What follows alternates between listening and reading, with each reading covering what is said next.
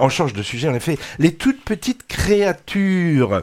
Eh ben, il s'agit d'une collection d'une douzaine de très courts métrages signés des studios d'animation Hardman. Alors ça, c'est les créateurs entre autres des désopilants Wallace et Gromit, Chicken Run ou Shaun le Mouton. Ce sont des orfèvres british de ce qu'on appelle le stop motion avec de la plasticine, c'est-à-dire de la captation image par image de personnages et de décors en, pâte en sorte de pâte à modeler. Leur premier court métrage, datant des années 90, avant le succès de Wallace et Gromit, sont vraiment hilarants. Moi j'ai un DVD de ça, faudrait que je te le prête, Patrick, tu serais plié. C'est plutôt pour adultes d'ailleurs. Hein.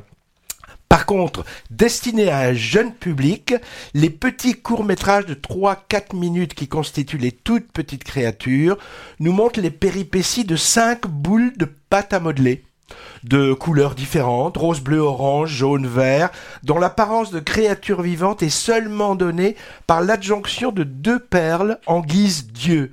Et ça suffit pour en faire des personnages rigolos qui se déforment à souhait. Ils, ils explorent leur environnement et apprennent à découvrir le monde qui les entoure à travers toutes sortes de jeux.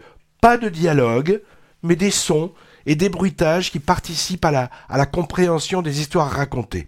Alors le, le sous-texte de tous ces mini-scénarios, c'est la solidarité, l'amitié, le travail d'équipe, le dépassement de soi avec les des autres, voilà, la tolérance, bref, des messages toujours bons à faire passer auprès des tout jeunes. Il y a même des petites notes pédagogico-éducatives qui sont ajoutées au passage, comme des décomptages ou des énumérations de couleurs. En fait, j'ai appris que ces petits personnages sont pas nouveaux. Ils sont apparus dès les années 80 dans une série destinée aux jeunes anglais. Ça s'appelait Morph et à ma connaissance, ça n'a jamais été diffusé en France. J'ai vu ça dans une salle où les rires enfantins explosaient. J'ai même interviewé une petite après la séance, mais bon technicien comme je suis, je n'ai que mes questions et pas les réponses de l'enfant. Elle avait 4 ans et, déjà euh, grande cinéphile. Hein. Alors, les toutes petites créatures, ça dure en tout à peine 40 minutes. C'est vraiment pour les toutes petites créatures à partir de 3 ans. À mon avis, pas au-delà de 6, car les, les plus grands risquent de trouver ça trop bébé. C'est un programme, on va dire, des années maternelles. En tout cas, moi, avec mes... et, et des poussières... Mais combien?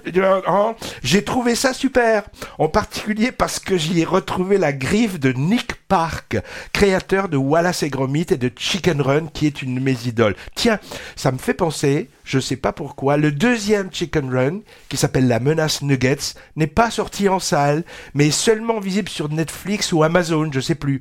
Et ça, je comprends pas, car le premier avait fait un carton mondial en salle l'année 2000, Rien qu'en France, plus de 3 millions d'entrées, c'est un mystère. Ah, oublié, avant que tu cliques sur la musique, je te vois faire.